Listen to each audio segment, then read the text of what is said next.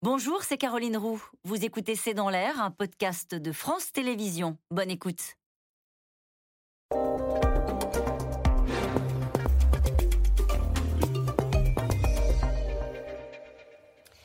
Bonsoir à toutes et à tous, c'est C'est dans l'air l'invité et c'est aujourd'hui la rentrée des classes alors que l'école doit faire face à une crise de recrutement des professeurs. 4000 postes n'ont pas été pour vous au concours d'enseignants euh, cette année. Pour en parler avec nous ce soir, Elisabeth Badinter, vous êtes philosophe, essayiste, féministe, vous êtes mon invitée.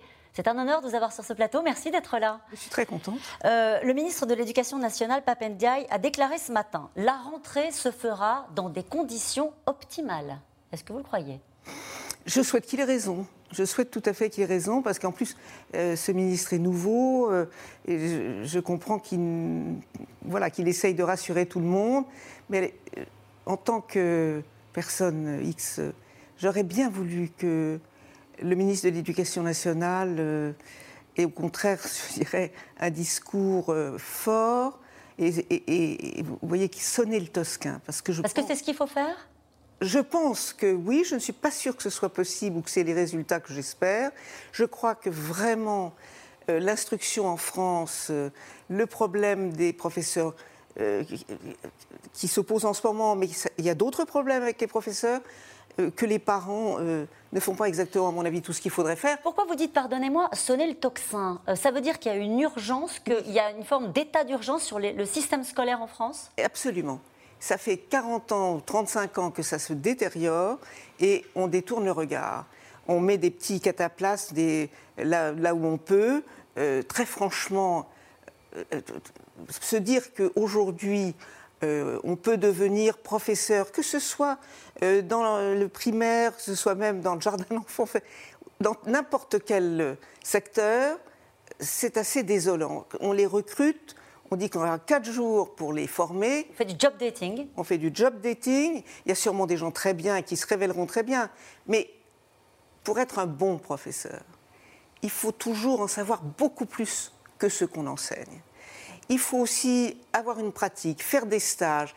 ça ne se fait pas en, quatre jours. Le problème, Elisabeth Badinter, c'est la dévalorisation de ce qu'est l'image même du professeur, du métier euh, d'enseignant, c'est la dévalorisation de l'image des professeurs dans la société. C'est quoi le problème? À coup sûr. Mais le problème primordial, c'est le fait qu'il y a des générations d'enfants qui vont probablement être euh, avec euh, ces auxiliaires, qui ont plein de bonne volonté, et qui sauront à peine, savent à peine dans quel secteur ils vont aller, et qui ne peuvent pas avoir intégré, réfléchi travailler sur le programme.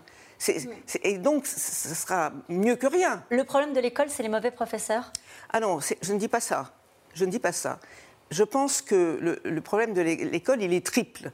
C'est-à-dire qu'il y, a trois acteurs, les, professeurs, les enfants et les parents. Et quand on y réfléchit, euh, personne n'est vraiment responsable de cette décadence. C'est toute la société française qui peu à peu a cédé du terrain, soit à l'idéologie. Euh, par exemple, il y a eu pendant très longtemps la méthode dite pédagogique euh, qui n'a pas fait monter le niveau avec des, postulats qui étaient assez épatants, du genre les enfants savent quasiment tout, il suffit de les faire parfois. L'accouchement des enfants. Bon.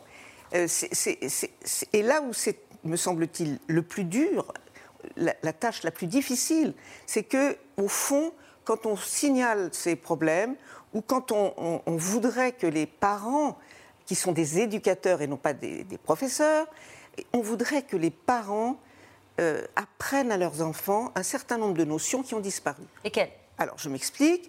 Premièrement, il n'y a pas de droit sans devoir. Premièrement. Deuxièmement, euh, on observe la loi. Troisièmement, on respecte les adultes et en particulier son professeur qui vient vous apprendre. Et, ça, ça n'est pas fait, ou ça n'est pas ça n'existe plus, à votre avis, dans l'école telle qu'elle est aujourd'hui? Dans certaines... Je dirais qu'il y, a deux populations. Il y a une population très défavorisée, notamment celle des banlieues. Et ces enfants ont, en général, des professeurs qui prennent leur premier poste, même s'ils ont passé les concours, etc. Or, ces enfants qui ne sont pas tellement aidés à la maison, et même peut-être pas du tout, euh, arrivent handicapés.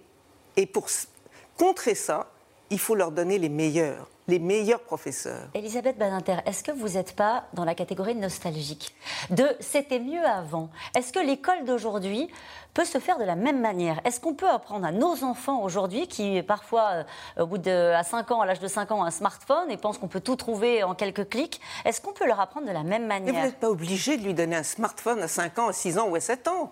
Et, c'est destructeur, ces iPhones. Euh, c'est positif pour certains et très destructeur pour eux. Par exemple, euh, je, constatais qu'au fond, avec ce problème des iPhones et des réseaux sociaux, les, jeunes qui ne font que copier leurs parents, c'est pas de leur faute, enfin, euh, euh, sont devenus, si vous voulez, des, enfants qui, sont des, les enfants zappeurs. Hmm. On s'ennuie, on zappe. une émission de télévision, on zappe. C'est ce que font les, les, parents depuis 40, 50 ans. Ce que je veux dire par là, c'est que le fait de ne, pas affronter quelque chose qui au départ vous semble pas assez rigolo, pas, ceci, pas cela, le fait de ne pas pouvoir, et c'est le grand problème des enfants, euh, faire marcher son attention. Ça s'apprend l'attention. C'est un faut apprendre le goût de l'effort. Oui, absolument. Et ça se fait tout doucement grâce aux parents et surtout les, professeurs en ont besoin. juste un mot. Je vous en prie, quand dans une classe, vous ne pouvez, et de nombreux professeurs vous le, dira, vous le diront, pardon, quand dans une classe, vous ne pouvez avoir l'attention des enfants que 10 minutes, un quart d'heure sur une heure, ça prouve que ça va très très mal. Mm. Olivier Faure a déclaré le gouvernement n'a toujours pas pris la mesure de la crise profonde qui ébranle l'école de la République. Écoutez, c'est ça? Non, je ne dirais pas ça parce que c'est pas le gouvernement, ça fait 40 ans qu'on laisse passer tout. C'est pas ce gouvernement, ça fait 40 ans. J'ajoute parce que j'y tiens beaucoup, les, professeurs ont été très maltraités. C'est pas possible, vous comprenez. Euh, vous passez les concours, les grands concours, c'est beaucoup de travail, et, vous gagnez 1800 euh, premiers. Il y a eu une revalorisation de leur salaire. écoutez, 200 euh, euros de plus, ça ne sera pas suffisant pour redonner l'envie de certains à venir enseigner.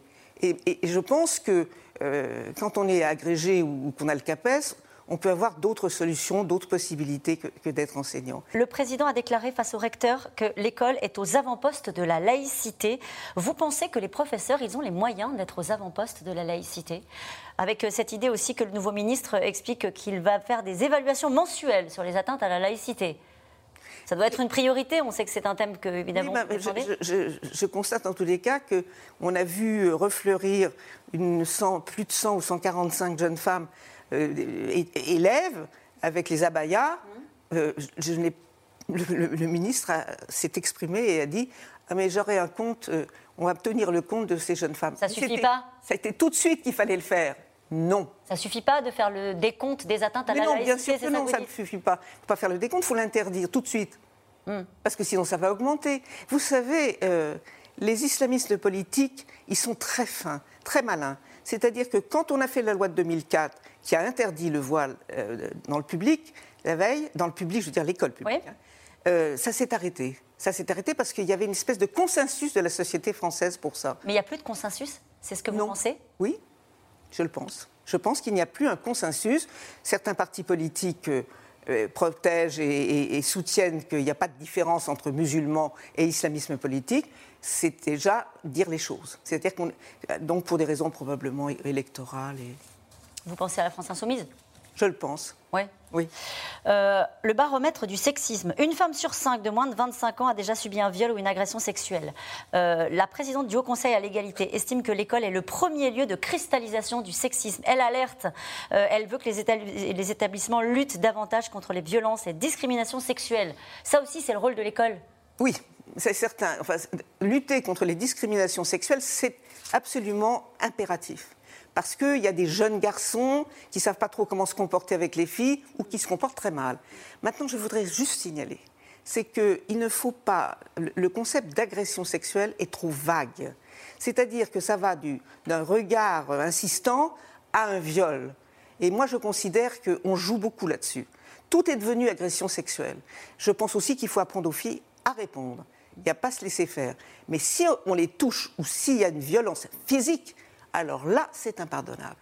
Merci beaucoup, Elisabeth Badinter, d'avoir euh, au fond sonné l'alarme, le tocsin, hein, comme vous l'avez dit, sur l'état euh, de l'école en France. Merci sincèrement d'avoir été notre invité. On se retrouve dans un instant avec les experts de C'est dans l'air pour euh, évoquer une autre rentrée, en tout cas la rentrée d'Elisabeth Borne. A-t-elle réussi ses premiers pas? Quelle est sa méthode, son cap? On en parle dans un instant. À tout de suite.